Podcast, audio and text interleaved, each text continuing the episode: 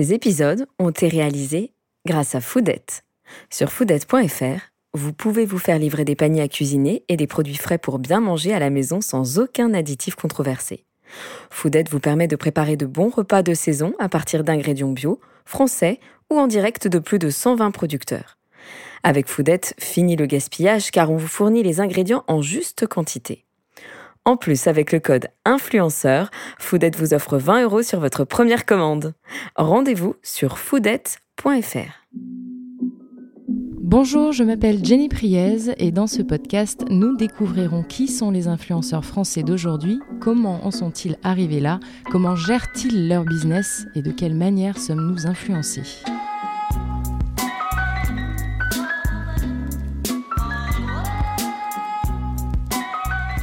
Dans cet épisode, notre invitée est Aurélie Calais, psychologue en coaching familial et cofondatrice du cabinet Kids et Family, dont beaucoup de familles s'arrachent les rendez-vous. Elle est la clé en matière d'éducation et j'irai même jusqu'à dire notre phare dans la nuit. Bonjour Aurélie, comment ça va aujourd'hui? Ça va très bien. Aurélie, je vais te poser la première question. J'aimerais savoir, si je te dis que tu es une source d'inspiration, une influenceuse comme on appelle ça aujourd'hui, qu'est-ce que ça t'inspire toi? Alors c'est vrai que nous, on débute un peu sur, euh, sur les réseaux et tout. On n'est pas très experte, on n'a pas une page qui est esthétiquement très jolie parce qu'on essaye de mettre en avant notre actualité, les choses qu'on fait, les choses qu'on crée, des conseils, des astuces. Donc on n'est pas encore très experte, mais en tout cas, si on peut euh, aider des gens, bah, ça, on est ravis de pouvoir le faire. Je vais tenter de te présenter en, quelques lignes. Aurélie, euh, tu es psychologue clinicienne dans l'éducation bienveillante, dite positive, diplômée de l'Université de René Descartes à Paris. Tu es également titulaire de deux masters en psychologie clinique et de psychopathologie. En 2015, vous cofondez Kids et Family avec euh, ta collaboratrice, Clémence Prompsy, qui est un cabinet euh, spécialisé dans le trouble du sommeil chez l'enfant, la, précocité pardon, et également dans la thérapie de couple individuel et, euh, familial. et familial. Voilà. Comment est-ce que est-ce que ça t'est venu cette envie de faire de la psychologie euh, spécialisée? À toi et, Clémence, bien sûr. Alors en fait, notre histoire avec Clémence, elle est un peu originale parce qu'on s'est rencontrés, on travaillait toutes les deux en maison d'arrêt, où on a été psychologue là-bas, où on s'occupait des détenus. Donc on est devenues très copines. Et on s'occupait euh, donc essentiellement des détenus longue peine. On a été enceinte en même temps. Moi, c'était mon deuxième, elles sont premier. Mhm. Donc en fait, on a partagé nos, nos, inquiétudes de maman, nos stress, nos angoisses, nos questions. Et puis après, en parallèle, on voulait monter pour nos patients des groupes de parole pour les papas incarcérés. Et puis en fait, ça n'a pas pu se faire. Et du coup, on s'est dit qu'il y avait besoin, enfin que les parents avaient besoin d'astuces. Mhm. Du coup, on a commencé à se dire qu'il fallait aider les parents. En fait, ça nous est venu, par exemple, quand on se promenait au parc avec nos enfants, on voyait des parents qui étaient euh, dans des difficultés. Et nous, on se regardait, on était là, mais attends, en fait, on a trop envie de les aider. Si on leur dit, mais essayez ça, ça, ça, il va plus se rouler par terre, ça mhm. va bien se passer. Et vu qu'on n'a pas pu monter cette aide pour les parents en prison, on s'est dit qu'on allait le faire bah, pour les gens de l'extérieur. Comment ça, vous est venu ce style de psychologie là, cette psychologie qui marche euh, à fond, on peut le dire aujourd'hui?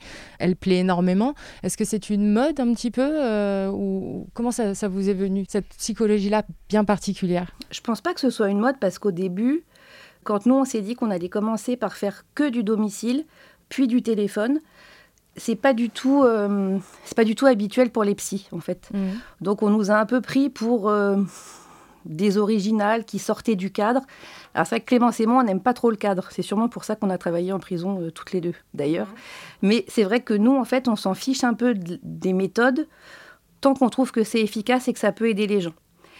On est toutes les deux assez pragmatiques avec beaucoup d'idées, d'astuces et en fait nous ce qu'on veut c'est être efficace rapidement ce qui était plus difficile à faire en prison parce que quand vous avez des gens qui ont des grosses peines, qui ont fait des trucs très graves, on ne peut pas avoir des résultats en thérapie très rapides. C'est vraiment du super long cours. Et on s'est dit avec les enfants, en fait, de, de nos rencontres avec des gens, les copines, les gens au parc, on s'est dit, mais attends, là, cette maman a l'air désespérée.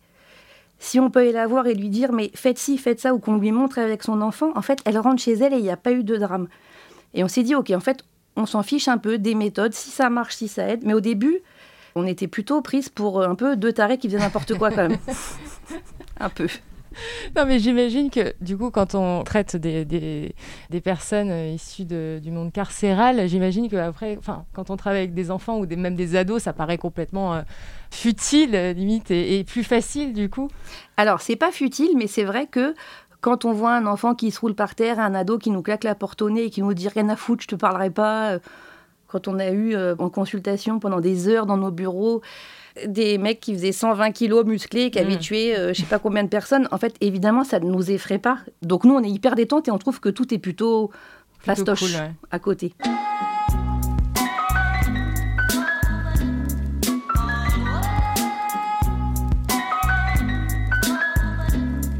Depuis, avec, euh, avec Clémence Promsi, vous avez sorti un livre qui s'intitule Je ne veux pas, qui est euh, dédié aux parents euh, dépassés qui souhaitent simplement peut-être obtenir des, petits tips, j'ai envie de dire, et, simplement peut-être faire évoluer les choses à la maison. Est-ce que vous pouvez nous en dire un petit peu plus sur ce livre? Alors en fait, notre livre Je ne veux pas, il est parti un peu de notre façon de travailler. C'est-à-dire que nous, quand les gens viennent nous voir, en fait, on se rend compte qu'aujourd'hui, la vie des gens, elle est hyper dense, qui manque de temps, on a eu plein de petits patients qui avaient euh, les chez l'orthophoniste. On leur demandait d'aller chez le psy toutes les semaines pendant des mois, où les gens savaient pas trop où ça allait, pas trop les tenants, les aboutissants. Et même nous, dans nos vies de maman, où on, le vit, en fait, on a envie que les trucs soient un peu plus efficaces et qu'on se noie pas sous les rendez-vous et les trucs. Et donc, on s'est dit, au travers de nos consultations, quand on dit aux gens des astuces pour enrayer une colère, pour euh, un enfant qui dit non, pour plein de trucs, ce qui est en fait le cas de tous les enfants de 2 à 6 ans, pour toutes les choses du quotidien, dès qu'on donnait des astuces aux gens en disant bah, essayez de faire ça, et qui nous disaient que ça marchait, on s'est dit en fait, il faut qu'on essaye de remettre un peu toutes nos idées, toutes nos astuces, parce que les gens manquent un peu d'imagination. Donc on s'est dit, on va faire un livre où on regroupe tout pour que les gens puissent un peu aller piocher. Parce que les enfants, il y a une astuce qui va marcher, mais elle va marcher trois jours et après, il faut mm. en trouver une autre. Donc en gros, par chapitre, on a essayé d'en mettre une quinzaine. Mais on a vu les gens qu'on avait au bureau qui nous disaient, bon, ça a marché super, mais alors maintenant, ça fait une semaine, il me dit qu'il faut trouver autre chose. et j'ai pas d'idée. Et donc on s'est dit, bon, on va leur donner max d'astuces, mais surtout pour que les gens voient finalement, si je ne passe pas en frontal, s'ils essaient de mm. trouver un peu des tips, en fait, ils ont essayé les 10, 15 qu'on leur a donnés, ils mm. voient que ça marche. Et après, ils essayent d'avoir un peu un autre fonctionnement avec leurs enfants. Parce qu'ils voient qu'en fait tout le monde se prend moins la tête et que du coup c'est plus facile. Quoi. Et puis j'imagine aussi qu'il faut adapter aussi selon les âges. Ça évolue beaucoup. Un enfant à un an et demi, euh, deux ans euh, n'aura pas la même attitude qu'un enfant de 3 et 4 ans. Euh, j'imagine que vous adaptez du coup selon les chapitres peut-être un petit peu selon les âges. On adapte selon les âges, parce qu'en gros, la parentalité positive et bienveillante, c'est super, on trouve ça très bien qu'il n'y ait plus le droit de mettre des fessées. Enfin voilà, qu'on arrive sur un truc beaucoup moins autoritaire. Mais les gens, en fait, lisent plein de livres et ils se perdent complètement là-dedans. En fait, ils pensent qu'être bienveillant, ça veut dire qu'on ne met aucune limite, mm. qu'on dit oui tout le temps, qu'on reçoit les émotions de l'enfant. Donc, même si on se prend trois assiettes dans la tronche, mm. je reçois ces émotions. Euh, en fait, c'est pas tout à fait ça. Donc, c'était en gros, comment, qu'est-ce que c'est qu'une punition en 2020, comment mettre un cadre à la maison, parce que les enfants ont besoin de cadre, mais sans passer par un rapport de force et sans mettre des fessées, quoi. Ouais, pas évident. Pas évident d'arriver à piocher comme ça un petit peu. En fait, c'est ça, c'est chacun le fait à sa sauce. Euh, vous, vous donnez simplement quelques outils, mais vous ne prenez pas euh, la bienveillance totale où euh, il n'y a rien de radical, rien de vertical. vous, c'est un mix de, de, tout ça, mais on va dire où l'éducation positive est quand même au centre de vos méthodes. Quoi.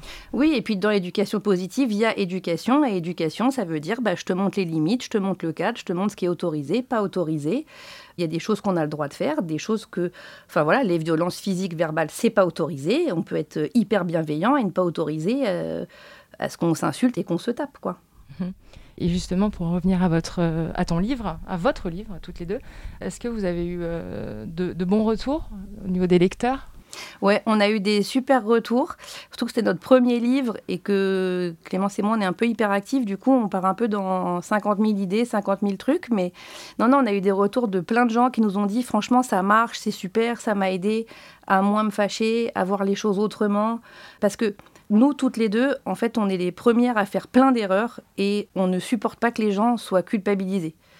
Et on voit trop de parents au cabinet qui se sentent extrêmement coupables de tout, qui ont l'impression qu'ils font toujours tout mal, qui n'arrêtent pas de se remettre en question. Et finalement, plus on se sent coupable, plus on fait des bêtises. Mais ça, c'est valable en éducation, dans ses relations amoureuses. Enfin, je pense que si on agit par culpabilité, en fait, on fait tout un peu de travers. Donc vraiment, l'idée, c'était de déculpabiliser les gens. Nous, on est les premières, on le met dans le livre, on est les premières à avoir fait plein d'erreurs. Enfin, franchement, on apprend avec nos enfants. Et ça fait du bien aussi aux gens, je pense, quand ils viennent nous voir, que les psys disent Ah non, mais moi aussi j'ai galéré. Ah non, mais moi aussi j'ai crié. Euh, euh, moi aussi j'ai essayé le chantage à plein de trucs. Bon, ça a marché deux jours, donc. Mais euh, c'est important que les gens voient que personne n'y arrive parfaitement. C'est pas vrai.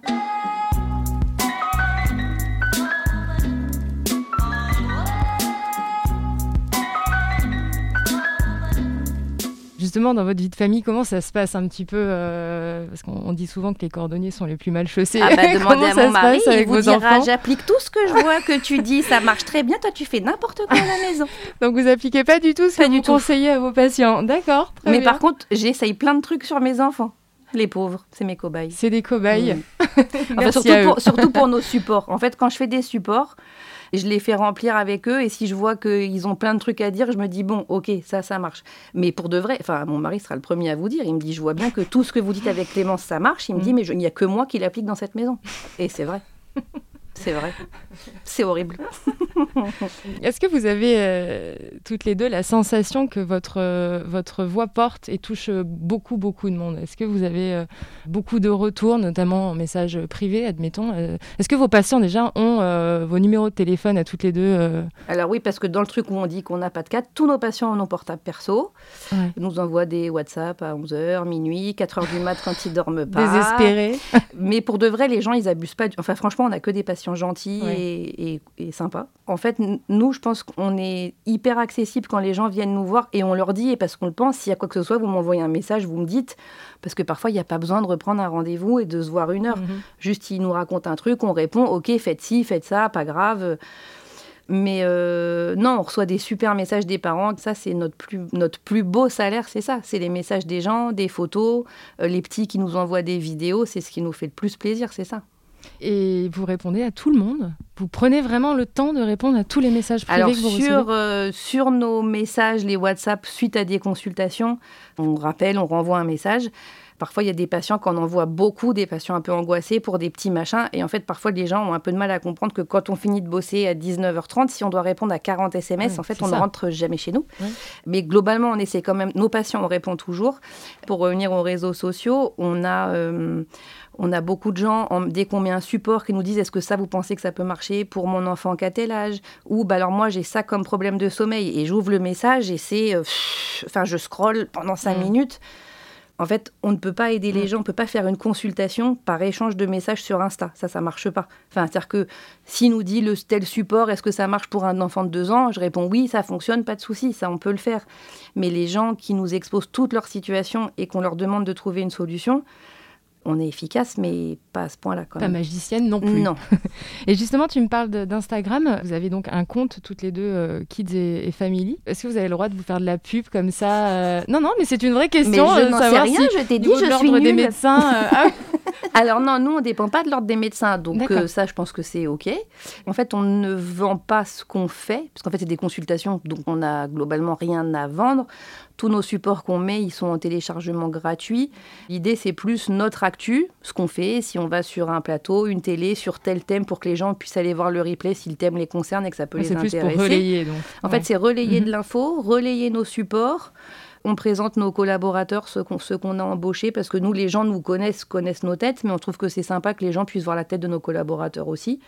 En fait, on vend pas de trucs, on n'a pas de, on n'a pas de placement de produit, ça s'appelle? Placement de produit, tout à fait. Voilà, donc nous n'avons pas ça. En fait, on vend rien. Quand on conseille un truc, c'est parce qu'on l'a essayé, on trouve que ça marche. Mais... Mis à part votre livre euh, euh, À part notre livre, on n'a rien à vendre, non.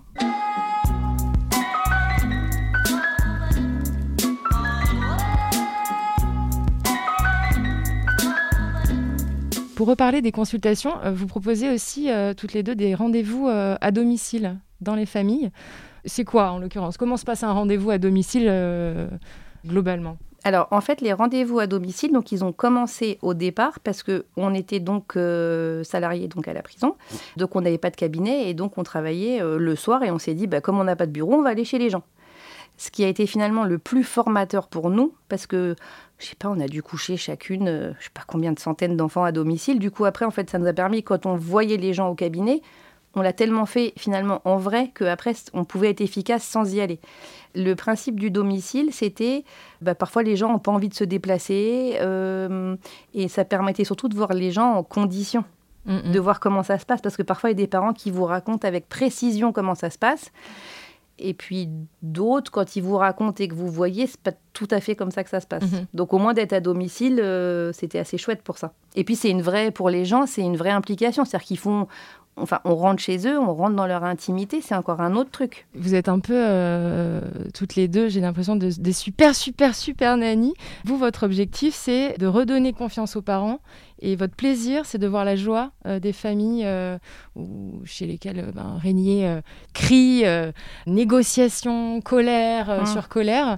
Et finalement, vous avez cette, ce, moment-là où, quand ça fonctionne, quand ça marche, et c'est souvent le cas, j'ai l'impression, c'est gratifiant. quoi. J'imagine que vous devez. c'est votre petite locomotive à vous quand vous ah voyez que ça fonctionne. Bah, de toute façon, quand on est psy, c'est qu'on a quand même un, un souhait de faire du bien aux autres qui nous fait du bien à nous-mêmes, euh, de toute façon, en retour. Mais euh, c'est vrai que. Euh, oui, ce que je dis, c'est vraiment notre meilleur salaire, que ça fasse du bien aux gens. Et puis surtout, de voir, parfois les gens se, sont hyper inquiets, sont une, une énorme montagne de difficultés qu'ils ont chez eux, pensant que ça va jamais s'arranger. Ils n'ont plus de moments de plaisir avec leurs enfants. Tout le monde s'engueule, tout le monde se fâche, ça crie. Les gens rentrent à la maison à reculons en se disant Ah là c'est le tunnel de l'enfer, le 19h-20h, qu'est-ce qui va se passer ce soir? Et en fait, on trouve ça dommage, pour de mm, vrai, on mm, trouve mm. ça dommage et pour les petits et pour les grands. Aujourd'hui, tout le monde bosse beaucoup, on les voit peu. Donc vraiment, l'idée, c'était, OK, on a une heure par jour, tous ces trucs du quotidien qui posent problème, ce qui est un peu ce qu'on a mis dans le livre sur les tips du quotidien, mais ces choses du quotidien qui s'enrayent, c'est tous les jours et c'est pendant 15 ans. Donc c'est trop bête de se fâcher pour se laver les dents, mettre son pyjama, aller se coucher. En fait, c'est trop bête. Et les gens, quand on leur montre sous un autre prisme et une autre façon de voir, ben, en fait, juste ça ouvre une autre possibilité. Ils voient que ça fonctionne. Et en fait, une fois que ça, ça va, ben après, y a, comme il n'y a pas, dans le fond, rarement des vrais énormes problèmes, hmm. ça suffit à ce que ça aille beaucoup mieux. Quoi. Essayer de retrouver des moments de qualité, comme on les appelle. Euh. Ouais, nous, on est à fond pour dire que c'est pas la quantité qui compte. On peut très bien rentrer à 16 heures à la maison et les mettre devant la télé pendant 3 heures, euh, pas s'en occuper.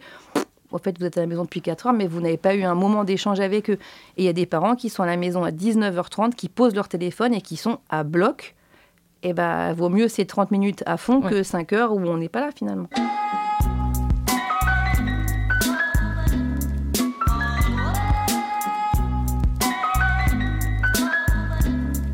Et chez les couples, comment ça se passe? Parce que là, on parle beaucoup des, enfants. Est-ce que vous recevez beaucoup de couples et vous faites beaucoup de thérapie? Alors, ce qui est intéressant, c'est que pour les consultations enfants, sommeil, les gens viennent de plus en plus à deux. En fait, c'est pas vrai qu'il y a que les mamans qui viennent. Pour de vrai, on a mhm. vraiment les papas et les mamans. Ça, c'est assez chouette. Parce que forcément, quand un enfant ne dort pas, ça met à mal le couple. Mhm. Quand un enfant met trois heures pour aller se coucher parce qu'il sort de son lit, bah, le couple n'a plus de soirée. Quand on n'est pas d'accord sur l'éducation de ses enfants, bah, on fait que s'engueuler. Ça fait envie tout ce que je vous raconte, c'est mmh. sympa. Mais c'est vrai que ça peut faire des tensions. Enfin, les enfants, en fait, les difficultés avec les enfants, ça cristallise d'autres difficultés ou ça en rajoute. Nous, ce qu'on essaye de faire quand on a les gens dans le bureau, c'est de voir est-ce que les gens, est-ce que dans le couple déjà on est d'accord sur les trucs. Parfois, il y a un parent qui va dire Moi, j'ai envie d'essayer ça, je veux qu'on fasse différemment. L'autre pense que c'est un peu une lubie, elle vient de lire un dernier bouquin, ça y est, elle va encore essayer un truc. Parfois, ça part d'une vraie volonté, d'un vrai traumatisme d'enfance perso. Je sais pas si on a eu le souvenir de qu'on nous a laissé pleurer dans notre lit de 0 à 3 ans et que d'aller se coucher, quand son enfant va se coucher, on sent que en fait, ça, ça crispe le cœur de cette maman parce qu'elle se dit en fait je ne peux pas. Ça, ça lui renvoie à trop de choses. Si elle n'a pas raconté et expliqué tout ça à son mari, il peut pas comprendre à quel point c'est important. Moi, je trouve que c'est important que les couples se mettent d'accord, qu'ils priorisent sur moi, j'aime bien leur demander si vous aviez une baguette magique, c'est quoi les deux, trois trucs que vous aimeriez voir s'améliorer chez vous? Parce que déjà, en gros, on limite. Parce que là, franchement, si on liste tout ce qu'on aimerait qu'il puisse s'arranger, il y en a des tonnes. Donc déjà, si on priorise vraiment, en fait, est-ce qu'est-ce qui est vraiment important? Si vraiment juste un truc s'arrangeait, est-ce que ça, ça améliorerait beaucoup le quotidien? Et souvent, c'est le cas et déjà qu'ils arrivent à se mettre d'accord. Le truc de on se contredit pas devant les enfants, tout le monde le sait, mais personne le, le tient. C'est hyper dur, c'est hyper dur. Et puis les enfants sont de plus en plus malins, ils voient bien que même si l'un des deux parents dit rien et qui regarde l'autre ou qui fait en fait, ils voient qu'ils ne le pensent pas. Donc nous vraiment on essaye de remettre le couple parce que en vrai, on travaille avec les enfants, mais on travaille beaucoup finalement avec les parents. Nous, les enfants, on a toujours hyper confiance qu'ils soient capables d'y arriver et que ça s'arrange. Finalement, on bosse sur les parents. Pour de vrai, de vrai, c'est des parents qui, avec qui on travaille. Mais euh, vous pensez que tout part des parents et qu'ils sont les seuls responsables euh Alors c'est même pas responsable parce que ça aurait un côté un peu, un peu péjoratif et négatif. Mais je pense que si en fait les parents comprennent ce qu'on leur demande, on sait qu'ils vont nous suivre, qu'ils comprennent ce qu'on leur dit, on sait que ça va fonctionner. Parce que les petits, finalement, quoi qu'il se passe, ils font toujours confiance à leurs parents. Vous pouvez les emmener dans n'importe quelle direction qu'elle soit bonne ou mauvaise, ils vont toujours vous suivre parce qu'ils ont confiance. Mais c'est vrai que finalement, la famille, elle repose sur le couple. Donc, si votre couple va bien, bah forcément, il y a une meilleure ambiance à la maison, les enfants voient les parents qui rigolent, donc ça donne plus envie d'être grand parce que ça a l'air cool d'être grand, ils se marrent quand nous on est couché, donc c'est sympa. C'est encore plus important quand on a plus que deux enfants et qui sont plus nombreux que vous. Vraiment, il faut faire front, il faut être soudé, quoi. Et euh, ouais, il faut que le couple prenne soin de lui il faut que chaque parent prenne soin de lui de manière individuelle, que chaque parent arrive à se prendre un peu des moments pour soi. Franchement, la parentalité, ça ne veut pas dire s'oublier, plus avoir aucun moment perso, aucun moment sympa. Moi, j'aime bien dire à mes mamans, quand elles ont plusieurs enfants et qu'il y a les emplois du temps, où je vois, elles mettent judo, tennis, école, orthophoniste. Et pour celles pour qui c'est difficile, je leur dis, mais sur un peu le temps de la famille, j'aimerais bien que vous me mettiez votre heure de yoga le mardi, 18h, 19h. En fait, je veux que ce soit marqué pour tout le monde. Maman n'est pas là pendant cette heure-là. Votre mari s'organise. Et pareil pour les papas. Moi, je vais faire mon je sais pas quoi. En fait, que chacun arrive à se prendre un temps perso, une fois par semaine, une heure, c'est hyper important. Pas facile, hein Mais il faut un peu se forcer à le faire. C'est pour ça, que de le mettre dans l'emploi du temps, c'est clair pour tout le monde, quoi. Du coup, bah, c'est noté, en fait. Euh, débrouillez-vous. Enfin, je veux dire, on va pas rater la séance d'orthophonie, on rate pas la séance du judo de celui qui a 3 ans. Je vois pourquoi maman pourrait pas faire son yoga une fois par semaine ou euh, un apéro avec ses copines. Enfin, je m'en fiche, n'importe quoi. Mais il faut que chacun puisse avoir, euh, même si c'est courir en bas de chez soi. Mais son moment à soi, quoi. Ouais.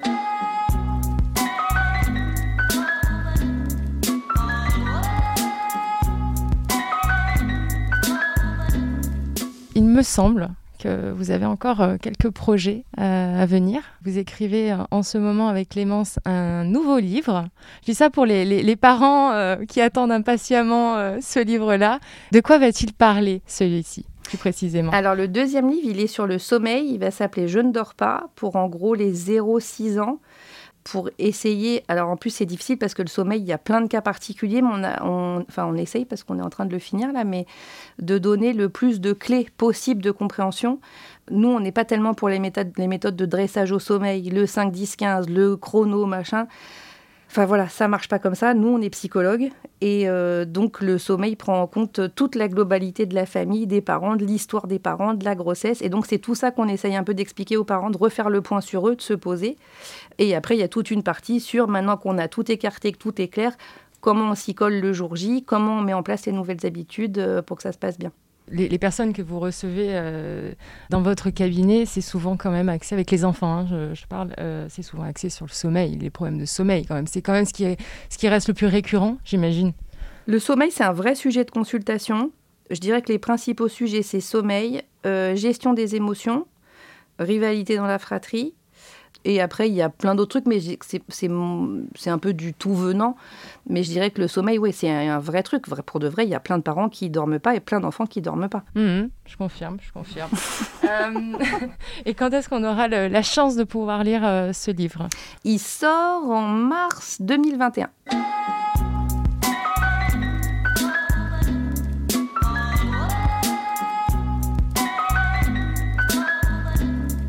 Aurélie, j'ai une dernière question. Vous êtes, euh, comme qui dirait, une sorte de marraine la bonne fée pour des gens, des couples ou des parents euh, parfois en perdition.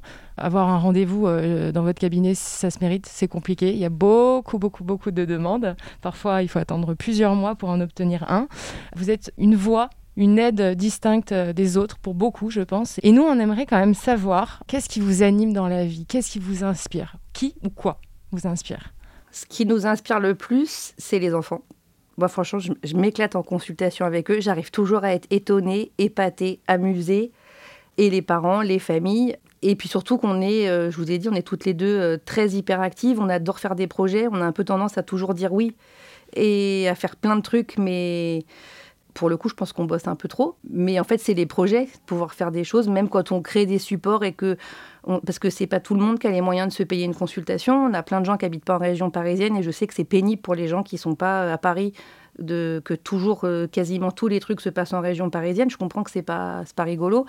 Donc c'est vrai que nous, on essaye de faire pour les gens qui sont loin, pour les gens qui n'ont pas les moyens, voilà, d'être le plus accessible. C'est pour ça que nos, nos supports qu'on fait faire par une illustratrice, c'est vraiment euh, on essaye d'expliquer comment ça se passe parce que parfois ça peut suffire à décanter des situations. Donc si on peut aider des gens de manière euh, gratuite en partageant des, des choses, bah ça on est, on est super contente.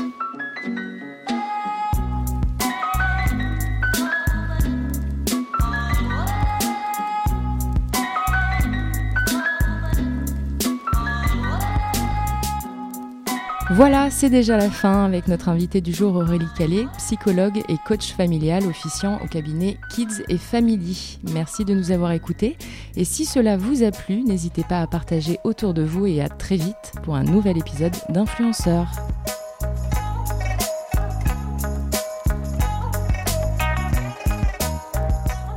Influenceur est un podcast produit par la SMEC, réalisé par Florent Kohler et présenté par moi-même, Jenny Priez.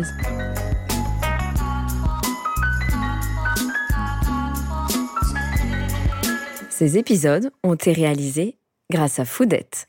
Sur foodette.fr, vous pouvez vous faire livrer des paniers à cuisiner et des produits frais pour bien manger à la maison sans aucun additif controversé. Foodette vous permet de préparer de bons repas de saison à partir d'ingrédients bio, français ou en direct de plus de 120 producteurs. Avec Foodette, fini le gaspillage car on vous fournit les ingrédients en juste quantité. En plus, avec le code influenceur, Foodette vous offre 20 euros sur votre première commande. Rendez-vous sur foodette.fr.